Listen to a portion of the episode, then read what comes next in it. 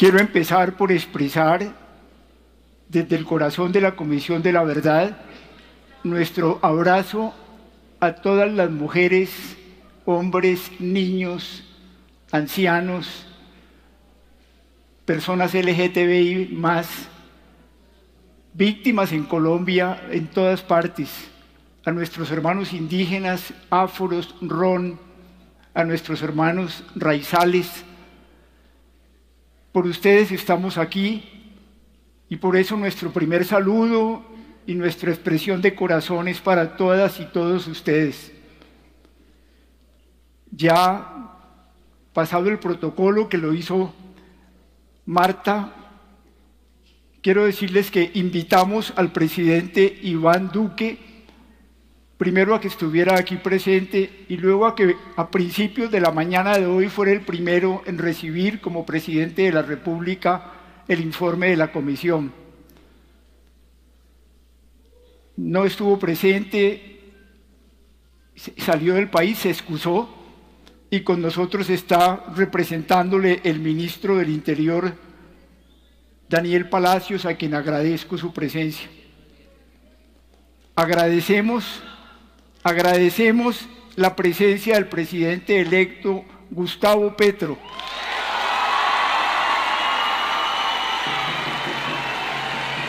Gracias, Gustavo.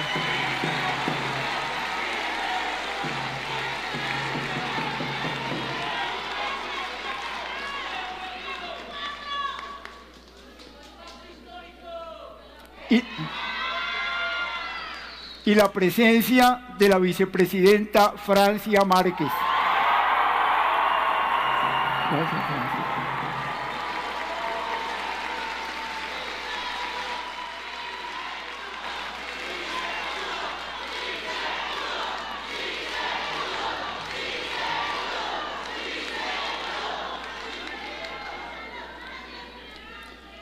Traemos un mensaje de esperanza y futuro para nuestra nación vulnerada y rota. Verdades incómodas que desafían nuestra dignidad. Un mensaje para todas y todos como seres humanos, más allá de las opciones políticas, de las culturas y las creencias religiosas, de las etnias y de los géneros. Traemos una palabra que viene de escuchar y sentir a las víctimas en gran parte del territorio y en el exilio, de oír a quienes luchan por mantener la memoria y resistir al negacionismo, y a quienes han aceptado responsabilidades éticas, políticas y penales. Un mensaje de verdad para detener la tragedia intolerable de un conflicto en que el 80% de las víctimas eran civiles no combatientes. Lo hacemos a partir de la pregunta que ha cuestionado la humanidad desde los primeros tiempos. ¿Dónde está tu hermano? Y desde el reclamo de justicia que desde el misterio sigue resonando en la historia. La sangre de tu hermano clama justicia desde tu tierra. Llamamos a sanar el cuerpo físico y simbólico, pluricultural y pluriétnico que formamos como ciudadanos y ciudadanas en esta nación. Cuerpo que no puede sobrevivir con el corazón infartado en el Chocó, los brazos gangrenados en Arauca, las piernas destruidas en Mapiripán, la cabeza cortada en el Salado, la vagina vulnerada en Tierra Alta, las cuencas de los ojos vacías en el Cauca, el estómago reventado en Tumaco, las vértebras trituradas en Guaviare, los hombros despedazados en el Urabá, el cuello degollado en el Catatumbo, el rostro quemado en Machuca, los pulmones perforados en las montañas de Antioquia y el alma indígena arrasada en el Baupés. Llamamos a liberar nuestro cuerpo simbólico y cultural de las trampas del temor, las iras, las estigmatizaciones y las desconfianzas, a sacar las armas del espacio venerable de lo público, a tomar distancia de los que meten fusiles en la política, a no colaborar con los mesías que pretenden apoyar la lucha legítima con ametralladoras. convocamos a proteger los derechos humanos y poner las instituciones al servicio de la dignidad de cada persona, las comunidades y los pueblos étnicos. Llamamos a tomar confianza de nuestra forma de ver el mundo y relacionarnos, que está atrapada en un modo de guerra, en la que no podemos concebir que los demás piensen distinto, hasta hacerlos enemigos y posibilitar que algunos fueran convertidos en humo en las chimeneas del horno crematorio de Juan Frío, el que los soldados dividieran trofeos de caza para la guerrilla, y encontráramos en bolsas de basura despojos de políticos abaleados, que nos acostumbráramos a la muerte suspendida en el secuestro y a recoger diariamente cadáveres de líderes incómodos. Llamamos a aceptar responsabilidades éticas y políticas con sinceridad del corazón.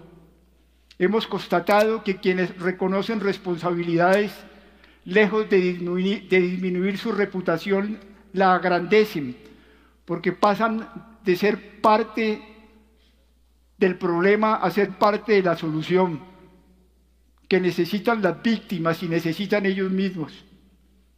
Esta nación tiene la riqueza, la riqueza conmovedora de su pueblo, la multiplicidad de sus expresiones culturales, la profundidad de sus tradiciones espirituales y la tenacidad laboral y empresarial para producir condiciones que satisfagan la vida anhelada.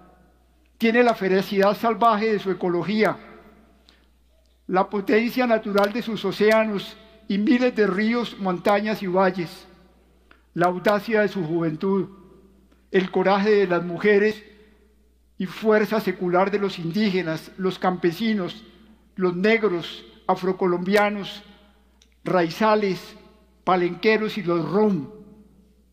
Al mismo tiempo, paradójicamente, es una sociedad excluyente, con problemas estructurales nunca enfrentados con la voluntad política y la grandeza ética que era indispensable. La inequidad, el racismo, el trato colonial, el patriarcado, la corrupción, el narcotráfico, la impunidad, el negacionismo, la seguridad que no da seguridad. Esto es precisamente lo que hay que cambiar por caminos pacíficos y democráticos. De lo contrario, las maravillas de Colombia continuarán flotando sobre una de las crisis humanitarias más brutales del planeta. Estamos convencidos de que hay un futuro para construir, juntos, en medio de nuestras legítimas diferencias no podemos aceptar la alternativa de seguir acumulando vidas despedazadas, desaparecidas, excluidas y exiladas. No podemos postergar el día en que la paz sea definitivamente un deber y un derecho de obligatorio cumplimiento.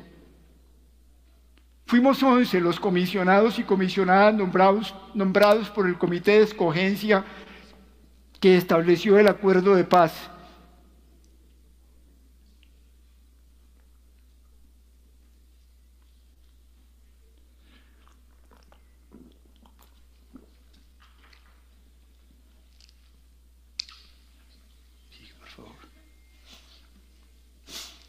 Venimos del acompañamiento a comunidades y víctimas y procesos sociales y culturales. Y debemos nuestro origen al coraje de estos grupos que forman el movimiento de la paz, los derechos humanos y la reconciliación. Somos una de las tres entidades que forman el sistema de verdad, justicia y reparación. Y agradecemos aquí la presencia de la Jurisdicción Especial para la Paz y de la unidad para encontrar a las personas desaparecidas. Dedicados a este esfuerzo, murieron nuestros compañeros comisionados Alfredo Molano, Molano y Ángela Salazar.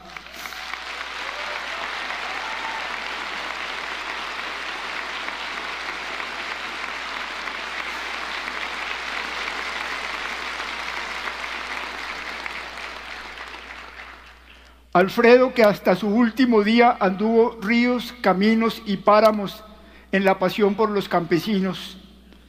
y Ángela que gastó su fuerza y alegría al lado de las comunidades hasta que una noche de Urabá el COVID nos la arrebató.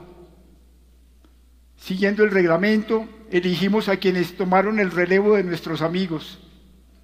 Dos meses antes de concluir el informe final, un comisionado, Carlos Guillermo Ospina, decidió retirarse.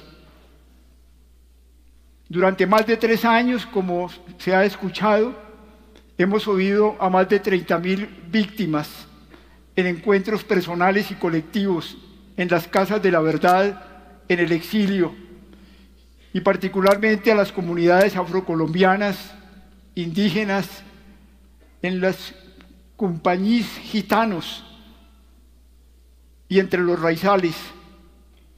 Hemos estado en más de 24 países en el exilio, en los núcleos o nodos, y hemos recibido, como se dijo, también más de mil informes. Hemos escuchado a todos los expresidentes de la República vivos, Ernesto Samper, Juan Manuel Santos, César Gaviria, Andrés Pastrana y Álvaro Uribe así como a intelectuales, periodistas, artistas, políticos, obispos, sacerdotes y pastores. Y nos hemos reunido muchas veces con las fuerzas militares, que con el liderazgo del general Javier Ayala, aquí presentes, aquí presente, como comandante del Comando Conjunto de Transición, dirigió la contribución a la verdad desde las distintas, instancias de la fuerza pública. Hemos escuchado a comparecientes ante la JEP y tenido reuniones y actos de reconocimiento con los excombatientes de las FARC, los miembros del Partido Comunes, exintegrantes de las demás guerrillas, los exparamilitares del Pacto de Ralito y otros responsables que están en las cárceles. La Corte Constitucional prolongó por siete meses nuestra vigencia en respuesta a la solicitud de las víctimas y organizaciones de derechos humanos para poder recuperar el tiempo reducido por la pandemia. Hemos tenido el apoyo del sistema de Naciones Unidas y todas sus agencias, del secretario general de Naciones Unidas, el Consejo de Seguridad, la misión de verificación y el Fondo Multidonantes, y recibido el soporte claro y discreto del Papa Francisco, de Estados Unidos con USAID, de todos los países de América y de Japón. Hemos contado con más de 200 en agencias bilaterales, el International Center for Transitional Justice y fundaciones privadas como Porticus, Ford, Open Society y Rockefeller, entre otras. En el encuentro con la comunidad internacional que conoce de guerras, nos ha impresionado el aprecio que dan al proceso de paz en Colombia como una de las noticias positivas en un mundo en conflicto y como una de las negociaciones más serias entre un Estado y una insurgencia poderosa. Constatamos la solidaridad con las víctimas y el apoyo al proceso de paz de la comunidad internacional frente a la indiferencia de grandes sectores de nuestra sociedad que parecen no tener conciencia del sufrimiento de millones de compatriotas por causa de la guerra. Aunque hay nuevas formas del conflicto armado, aunque hay zonas del país donde las comunidades consideran que ahora la inseguridad es peor, somos conscientes de que no estamos en los tiempos en que la FARC, EP, llegaron a controlar la iniciativa de la confrontación y cuando el paramilitarismo en el grado mayor de terror, alcanzó a ser una alternativa a las puertas del poder. Tiempos en que las desapariciones y los secuestros se contaban por centenas, los desplazamientos por cientos de miles y todas las camas del hospital militar estaban copadas por heridos de guerra. Lo ganado en el acuerdo de paz de noviembre de 2016 es una realidad. Nuestro pueblo conoció en el año 2017, el más tranquilo de los años vividos en medio siglo. Conoció lo que significa la paz y no va a renunciar a ello.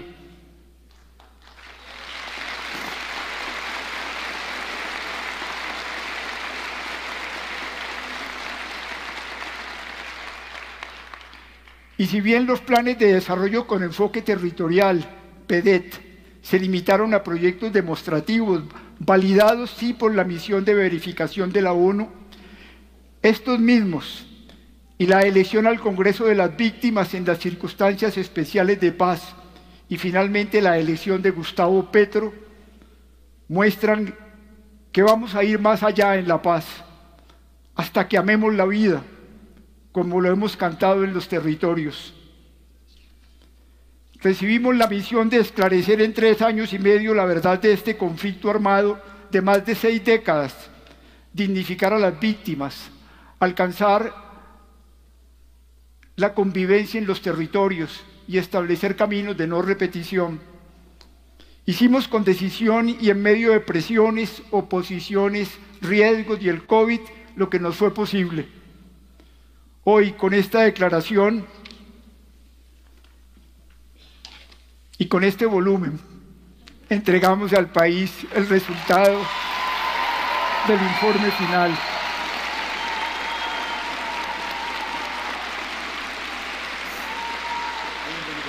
Gracias.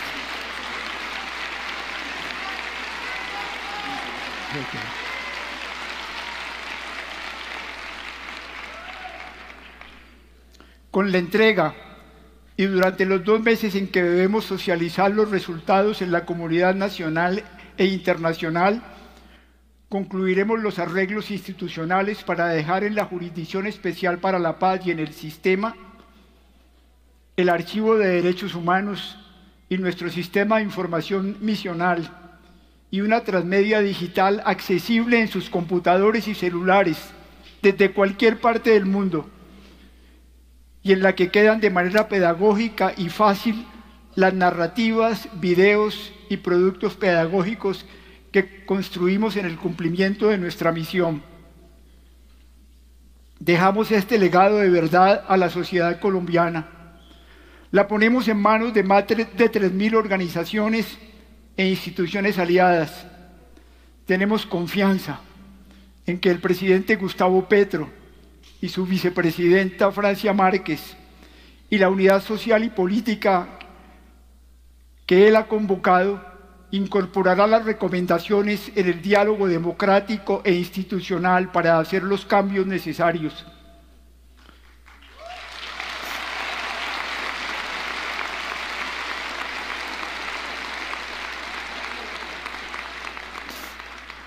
Queda en marcha el Comité de Seguimiento y Monitoreo sobre las recomendaciones, formado por siete personas, la mayoría mujeres, elegidos por nosotros mismos en cumplimiento del decreto 588. La comisión en miles de actos de diálogo, como se acaba de presentar, ha contribuido a hacer de la verdad un derecho público y un acontecimiento dentro y fuera del país. Esto se, se constata en la disposición de las víctimas que llegaron por miles, superando el miedo que aún se vive en algunos territorios, en las palabras de aceptación de los responsables en actos de reconocimiento, en la generosidad de pueblos que tras escucharlos acogieron a los responsables, en los documentos entregados por centenares de grupos, en las instituciones y empresas que nos entregaron su visión sobre el conflicto Muestras del acontecimiento son también las críticas, señalamientos, estigmatizaciones, mentiras y ataques que recibimos los miembros de la comisión. La escucha de las víctimas nos ha sacudido brutalmente ante las kilométricas filas de niñas y niños llevados a la guerra, la procesión interminable de buscadoras de compañeros e hijos desaparecidos, las fosas comunes y cadáveres de muchachos y muchachas rurales desperdigados en las montañas, muchos de ellos indígenas y afrocolombianos, las miles de mujeres abusadas y humilladas, los poblados masacrados y abandonados. Pudiera seguir con esto, voy a referirme a esto en la segunda parte, pero déjeme detenerme por ahora compartiendo las preguntas que nos hemos hecho. ¿Por qué el país no se detuvo para exigir a las guerrillas y al Estado parar la guerra política, desde temprano y negociar desde el principio una paz integral? ¿Cuál fue el Estado y las instituciones que no impidieron y más bien promovieron el conflicto armado? ¿Dónde estaba el Congreso? ¿Dónde los partidos políticos? ¿Hasta dónde los que tomaron las armas contra el Estado calcularon las consecuencias brutales y macabras de su decisión? Nunca entendieron que el orden armado que imponían sobre los pueblos y comunidades que decían protegerlo, las destruía y las dejaba después en manos de los paramilitares que llegaban a acabarlas. ¿Qué hicieron ante esta crisis del espíritu los líderes religiosos? Y aparte de los pastores y mujeres de fe que incluso pusieron la vida para acompañar y denunciar, ¿Qué hicieron otros sacerdotes y obispos y comunidades religiosas y ministros? ¿Qué hicieron los educadores? ¿Qué dicen los jueces y fiscales que dejaron acumular la impunidad? ¿Qué papel jugaron los formadores de opinión y los medios de comunicación? ¿Cómo nos atrevimos a dejar que pasara? ¿Y cómo nos podemos atrever a permitir que continúe?